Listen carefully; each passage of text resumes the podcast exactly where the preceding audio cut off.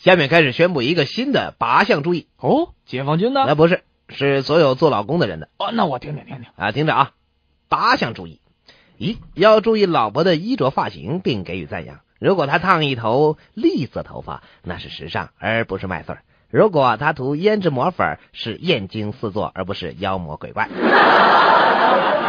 二要注意老婆的情绪，不能和她争辩。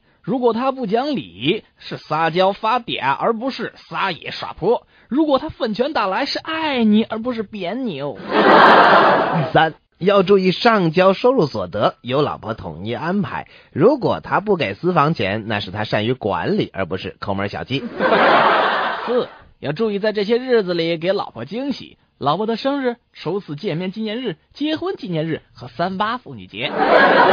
五，出差的时候要注意随时汇报行踪，不要出现传呼手机同时没电的现象。六，注意在街上遇到美女，凝视时间不要超过五秒钟，并迅速指出那些美女与老婆相比较美中不足。